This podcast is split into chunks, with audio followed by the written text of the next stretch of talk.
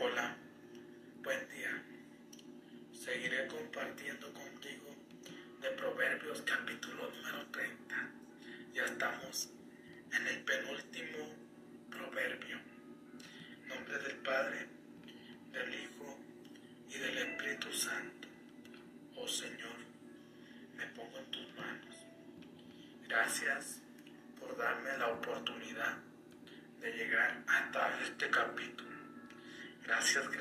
gracias, Señor por toda tu sabiduría que me has dado.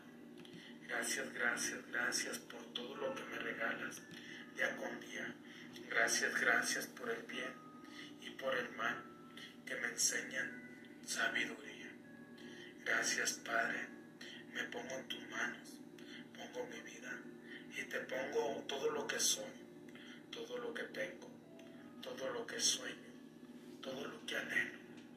Todos mis sueños están puestos en ti, porque sé que yo tengo sueños más pequeños. Y es por eso que los pongo en tu presencia. Amén, Señor. Proverbios capítulo número 30, versículo 1. Estas son las palabras de ayuda de Yaque, originario de Masa. Estas son las sentencias de ese hombre. Me cansé, oh Dios mío, oh Dios. Me cansé y me agoté, oh Dios mío.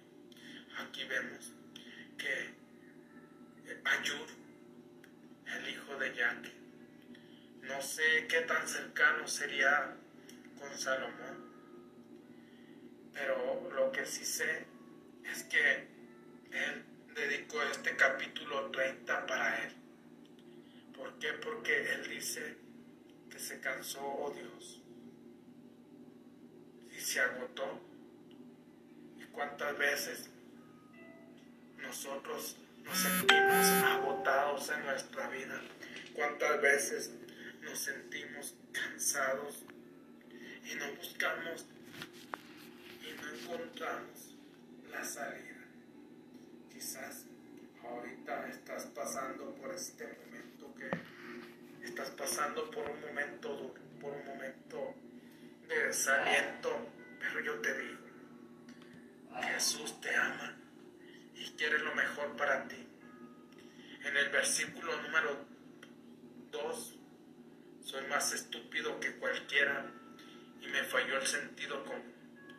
Aquí él mismo se está refiriendo a él se está humillando ante el rey, se está humillando ante Dios, porque sabe que la persona que se humilla entonces será exaltado.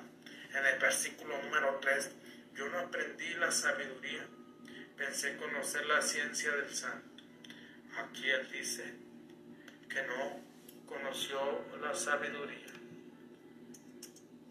Pero yo puedo decir al leer este versículo varias veces que este hombre lo único que estaba diciendo era que él no había entendido, no había comprendido quizás, no sabía que era sabiduría, pero lo que comparte en este versículo número 30 es sabiduría. En el versículo 4, quien subió al cielo y volvió, quien encerró al viento en su puño, quien juntó las aguas en su manto, quien le puso límites a las extremidades del mundo. ¿Me puedes decir su nombre y el de su hijo? Aquí él está hablando de quien subió al cielo y volvió. Y solamente la persona que ha subido al cielo y ha vuelto se llama Jesús. Quiere decir que este personaje, muchos años atrás, miles de años atrás, ya estaba hablando de Jesús. Quien encerró el viento en su puño está hablando de Dios, que fue el creador de todo. Quien juntó las aguas en su manto. Quizás aquí está hablando quizás también de Dios, pero hace yo creo un poco de referencia a Moisés. ¿Recuerdas quién fue el que abrió las aguas para que el pueblo de Israel pasara. ¿Quién le puso límites a las extremidades del mundo? Pues solamente Dios, que fue el que lo creó. ¿Me puedes decir su nombre y el de su hijo? Aquí ya estaba hablando de Yahvé y de Jesús. Las palabras de Dios pasan cualquier prueba, son escudo para los que confían en Él. El versículo número 5. Las palabras de Dios pasan cualquier prueba y es cierto porque son, son sabiduría pura. Son un escudo que te ayuda. Son un escudo que te muestra que tú estás bien armado. Pero para los que no confían en Él, pues simplemente no son sabios. Pero para los que confían en Jesús, para los que confían en Dios, son personas sabias. En el versículo número 6, no agregues nada a sus palabras, te reprendería y te demostraría que mientes. Por eso en la Biblia, en el Apocalipsis, hay una parte que dice que Maldito el que le ponga algo o que le quite algo a la palabra de Dios. ¿Por qué? Porque Dios lo reprendería y entonces te demostrará que muchas veces mientes o que mentimos. En el versículo 7, dos cosas te pido, Dios mío, no me las niegues hasta el día de mi muerte. Aquí él le va a pedir dos cosas. Aleja de mí la falsedad en el versículo 8 y la mentira. Aquí le pide a Dios le quite dos cosas hasta el día de su, de su muerte. ¿Cuántas veces nos hemos encontrado tú y yo con personas que nos dicen que nos aman, con personas falsas, con personas que nos mienten, para enrolarnos en su mundo, pero quizás cuando uno empezaba lo creía todo. Pero cuando te vas dando cuenta y tienes sabiduría, ya no crees todas las cosas porque te das cuenta que la persona te está mintiendo, te das cuenta porque tu sexto sentido te dice que él está obrando mal. Otra de las cosas que él le pidió, no me des ni pobreza ni riqueza. Dale, dame solo mi reacción de pan. Aquí le está diciendo, no me des pobreza. Dame lo que necesito. Dame lo que es para mí.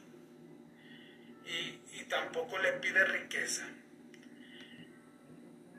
Dame solo mi reacción de pan. Y hay otra cita bíblica que dice, no me des ni riqueza ni pobreza. Dame solamente lo que necesito, porque quizás me olvidaría de ti o quizás me perdería.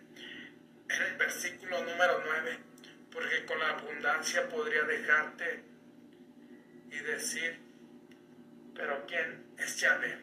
Y en la miseria podría ponerme a robar lo que sería deshonra en nombre de mi Dios. Por eso Él le pide solamente que le dé lo que él necesita. Porque, porque con la riqueza él lo podría dejar. ¿Y cuántas veces hay personas que son tan prósperos, tan bendecidos y que dejan a Dios y que piensan que lo material es lo más importante? Por eso hay una cita en la Biblia del personaje que amontonó riquezas que amontonó comida en su granero. Y Dios le dijo, insensato, esta noche te van a pedir tu alma y para quién va a ser todo lo que has amontonado. Y también le dijo, no me des miseria, no me des pobreza. ¿Por qué? Porque podría robar y deshonraría tu nombre, Dios. Y cuántas veces nosotros estamos en la miseria y algunas veces tenemos que robar. Yo recuerdo aquí, cuando yo era niño, una vez, constantemente íbamos a robar fruta y una vez fuimos a robar cerca de la casa y había un espantapájaros, bueno, era el señor que cuidaba allí, pero todos decíamos, es don Vicente, no, que es un espantapájaros, no, que sí es don Vicente. Y estábamos arriba de la barda diciendo eso, pero ya después nos metimos, no, es un espantapájaros, empezamos a cortar durazno, empezamos a echar a la bolsa, y de repente sale don Vicente y nos empieza a agarrar a escobazos y mi cuñado le decía, cálmese don Vicente, cálmese don Vicente, se los devolvemos y, solamente le regresaba dos duraznos, por eso cuando me acuerdo de esa anécdota me da mucha risa. En el versículo 10, no acuses a un sirviente ante su patrón. Si te maldijera, lo tendrías bien merecido. Por eso hay que tener cuidado de no acusar a nadie delante de las demás personas. Hay que ser asertivos. Si una persona está pasando por malos momentos, es mejor meterlo a tu oficina, pero no avergonzarlo delante de los demás, no acusarlo delante de los demás, porque si él te maldice, entonces tú te lo mereces. En el versículo número 11 hay personas que maldicen a su padre y no bendicen a su madre. Aquí muchas veces quizás tú también, al igual que yo, te equivocaste.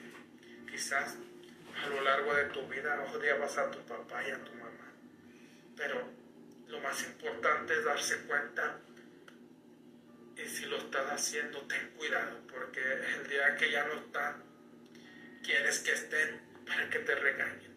En el versículo 12, personas que se consideran puras, pero que no han lavado sus suciedades. Y, y es cierto, hay muchas personas que se creen los enviados, los elegidos, y piensan que solamente ellos se van a salvar. Hay personas que muchas veces vamos a la iglesia empezamos a criticar a los demás. Por eso hay que tener cuidado. Cuando pasa eso hay que preguntarse, así estaré yo. Y hay que lavar primero nuestras suciedades. No veas la viga en el ojo de tu hermano cuando tú llevas un, un poli, cuando tú llevas algo más grande en tu ojo.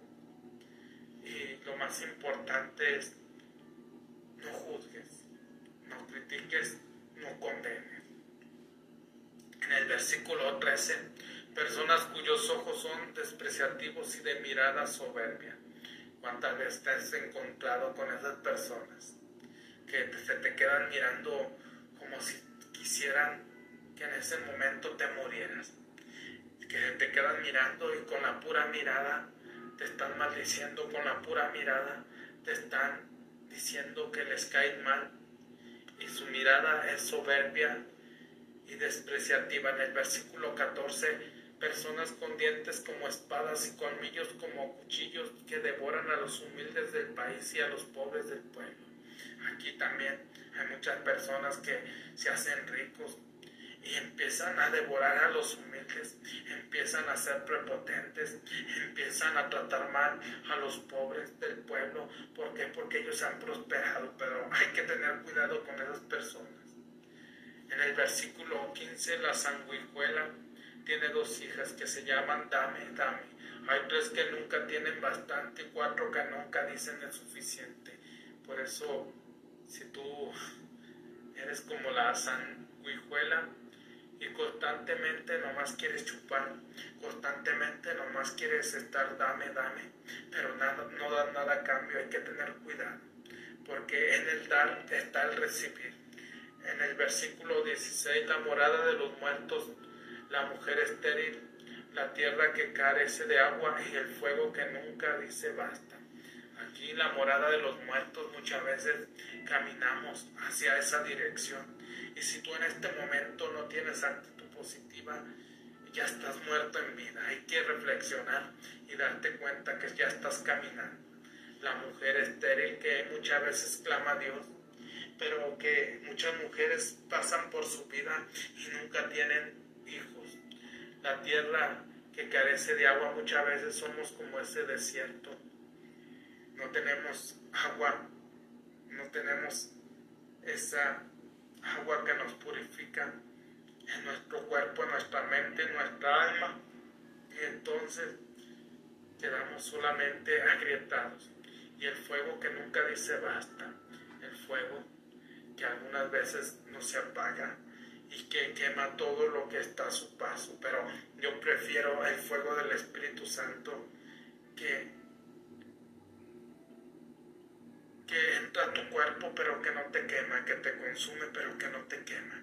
En el versículo 17, a los ojos que desafían a su padre y se niegan a obedecer a su madre, los cuervos del torrente le sacarán los aguiluchos, los devorarán.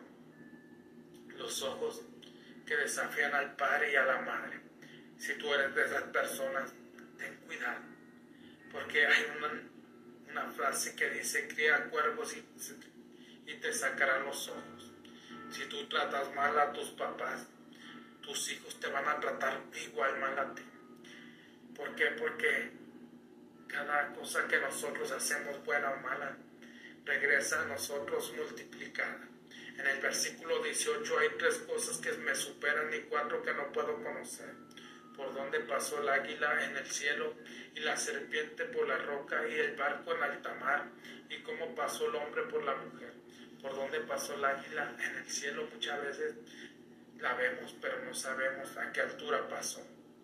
La serpiente por la roca, el barco en alta mar y cómo pasó el hombre por la mujer. En el versículo 20, mira cómo actuó la mujer adúltera. Comió y luego se limpió la boca. No hice nada malo. Aquí está, este versículo número 20 me recuerda a Eva, que fue una mujer que empezó a comer, a comer el fruto del conocimiento del bien y del mal. Y que le dio a su Adán y después echó la culpa a los demás, diciendo que ella no había hecho nada malo. En el versículo 21 hay tres cosas que hacen temblar la tierra, cuatro que no pueden soportar. El esclavo que llega a ser rey. ¿Por qué? Porque muchas veces ese esclavo, si es humilde, si es sencillo, si tiene valores, se va a portar bien. Pero en cambio, si es prepotente, se va a portar mamón y va a tratar como esclavos a las personas que trabajen para él. El loco que come todo lo que le gusta. En versículo número 23, la joven aborrecible que encuentra marido y la sirvienta que suplanta a su patrón. ¿Cuántas veces has conocido esas mujeres que son aborrecibles? Que en cuanto las ves huyes que en cuanto hablan contigo, que en cuanto te quieren maldecir, las dejas hablando solas. Por eso aquí habla que esa mujer es aborrecible, pero encuentra marido. Y también la sirvienta que suplanta a su patrona, quiere decir que se mete con el marido y el marido decide dejar a su esposa por la sirvienta, pero no queda aquí. Esa mujer se comporta mal con todos los demás, se le olvida de dónde vino. En el versículo número 24 hay cuatro seres minúsculos en la tierra, pero que superan a todos los demás en sabiduría. Las hormigas son un pueblo insignificante, pero juntan sus provisiones en verano. ¿Cuántas veces no has visto tú a las hormigas que trabajan de, de la mañana y que saben que va a llegar el invierno y entonces amontonan comida para, para ese tiempo? En el versículo número 26, las marmotas son indefensas, pero hallan refugio en medio de las rocas. Las langostas no tienen rey, versículo 27, pero saben avanzar en disciplinados escuadrones y, y por último el lagarto uno lo toma con la mano pero lo encuentra en el palacio de los reyes. Aquí vemos como la langosta no tiene rey.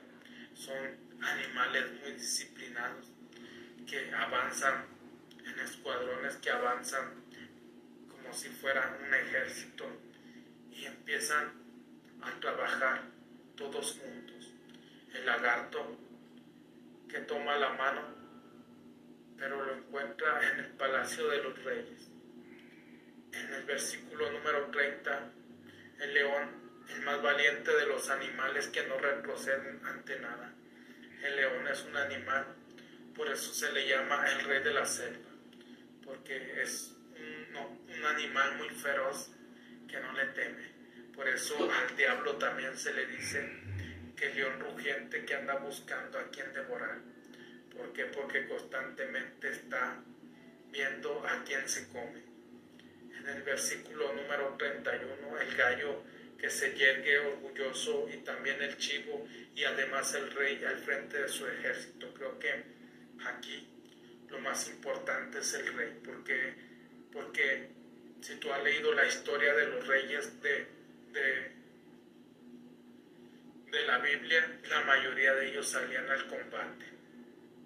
Salomón no, Salomón fue un rey que tuvo mucha paz, ya que el rey David fue el que constantemente estuvo en guerra.